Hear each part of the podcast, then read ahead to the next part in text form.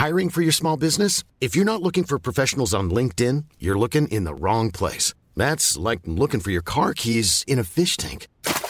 LinkedIn helps you hire professionals you can't find anywhere else, even those who aren't actively searching for a new job but might be open to the perfect role. In a given month, over 70% of LinkedIn users don't even visit other leading job sites. So start looking in the right place. With LinkedIn, you can hire professionals like a professional. Post your free job on linkedin.com slash people today. Eu sou Mário Persona e essas são as respostas que eu dei aos que me perguntaram sobre a Bíblia. Você escreveu perguntando se as mulheres não podem cantar. E sempre que surgem dúvidas e questões entre irmãos, é preciso cuidado para ver onde essas dúvidas estão nos levando. Isso porque é fácil nós sermos enganados por não buscarmos nas Escrituras ou por causa de nossa própria carne. Aí, ao invés de estarmos buscando uma solução para a glória de Deus, acabamos querendo fazer valer a nossa opinião. O que nos diz a palavra? Portanto, quer comais, quer bebais, ou façais outra qualquer coisa, fazei tudo para a glória de Deus. E tudo quanto fizerdes, fazei-o de todo o coração, como ao Senhor e não aos homens. Isso está em 1 Coríntios, capítulo 10, versículo 31 e também em Colossenses 3, 23. Portanto, o primeiro passo é cada um julgar o seu próprio coração para saber que o objetivo, que objetivo quer alcançar se é a glória de Deus ou a defesa de suas próprias ideias e reputação. Nós devemos nos lembrar de que o Senhor, apesar de ser perfeita a sua vontade, e ele ser perfe perfeito, e com a sua vontade coincidindo exatamente com a vontade do Pai, uh, enquanto ele andou aqui, ele não quis fazer a sua vontade, a sua própria vontade, mas somente a vontade do Pai. Por isso é bom nós sondarmos o nosso próprio coração para ver a vontade de quem nós estamos querendo fazer, a nossa ou a do Senhor.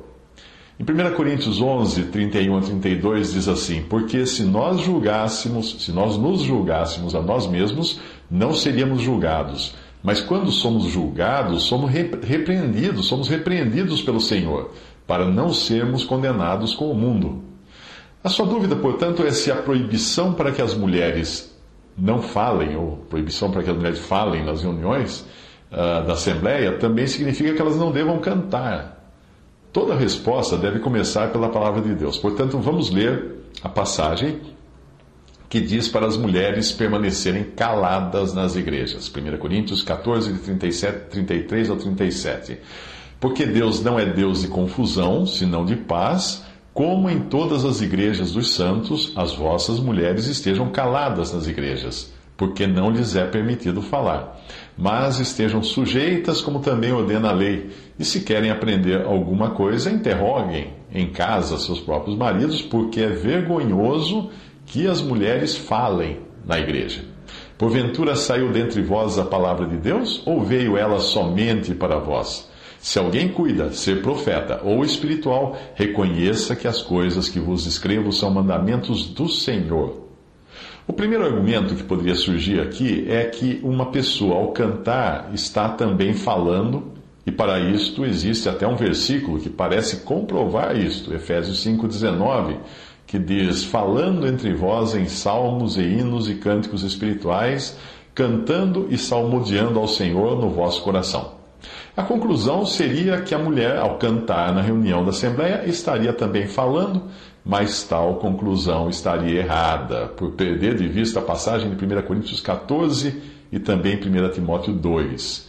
Esta última passagem, embora esteja falando de outro contexto, que é o contexto do lar ou da vida prática, mostra também a posição da mulher em relação ao ensino. 1 Timóteo 2, versículos 11 ao 14, a mulher aprenda em silêncio com toda sujeição. Não permito, porém, que a mulher ensine nem use de autoridade de homem, mas que esteja em silêncio. Porque primeiro foi formado Adão, depois Eva, e Adão não foi enganado, mas a mulher, sendo enganada, caiu em transgressão. Juntando tudo, fica claro que a razão da proibição de mulheres falarem nas reuniões da igreja é evitar que a mulher ensine algo por meio de suas palavras, induzindo ao erro, o que pode acontecer. Mas não confunda a igreja ou assembleia com o lugar físico onde as reuniões da igreja ou assembleia são feitas. Quando a epístola fala que as mulheres devem permanecer caladas nas igrejas, não está se referindo ao prédio ou à sala onde a igreja ou a assembleia se reúne. Está falando da reunião dos crentes, como assembleia ou igreja, no período de tempo desde quando a reunião começa até quando termina. Quando os irmãos em uma assembleia determinam que sua reunião começa às 19 horas e termina às 20 horas, nesse período é a igreja, é a assembleia, é a reunião da igreja. E é nesse período que as mulheres devem permanecer caladas. A razão da proibição de as mulheres falarem nas reuniões da igreja é que elas são mais suscetíveis ao engano do que os homens. E isso é Deus quem falou. O Espírito Santo falou por intermédio de Paulo. Pois Eva foi enganada e Adão não foi. Adão não foi enganado, mas a mulher sendo enganada caiu em transgressão, diz 1 Timóteo 2,14. A proibição tem, com, tem por objetivo evitar que uma mulher introduza má doutrina durante a reunião da igreja. Quando ela canta, ela está seguindo um texto previamente preparado e que já foi considerado pelos irmãos como isento de erros doutrinários. Portanto, não existe aí o risco de ser enganada e enganar.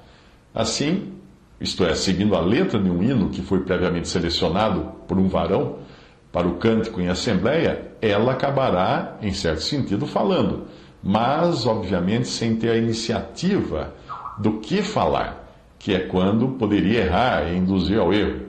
Por esta razão, a mulher também não deve ler a palavra de forma audível durante as reuniões da igreja, pois é possível errar e induzir ao erro, até trazendo um versículo fora do contexto ou do momento apropriado.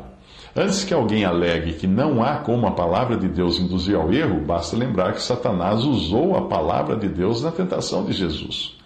O problema da dificuldade encontrada em 1 Coríntios 14 geralmente não é de Bíblia, mas de dicionário. Falar significa exprimir por meio de palavras, e cantar significa formar, emitir com a voz sons ritmados e musicais. Você não precisa de palavras para cantar, mas é impossível falar sem palavras, exceto na linguagem por sinais. Eu posso passar o dia cantando tralalalá e não dizer uma palavra. Portanto, entendo que a epístola não proíbe a mulher de cantar, mas de falar. Uh, o que você acha que aconteceria se Roberto Carlos, ao invés de cantar em um show, passasse duas horas falando? As pessoas iriam querer o dinheiro de volta. Então a distinção entre falar e cantar é muito clara, até para o incrédulo com alguma noção de interpretação de texto. Além disso, a passagem de Efésios, falando entre vós em salmos e hinos e cânticos espirituais, nos, nos deixa confortáveis com o fato de as mulheres poderem, assim, participar do louvor entre os irmãos sem qualquer problema.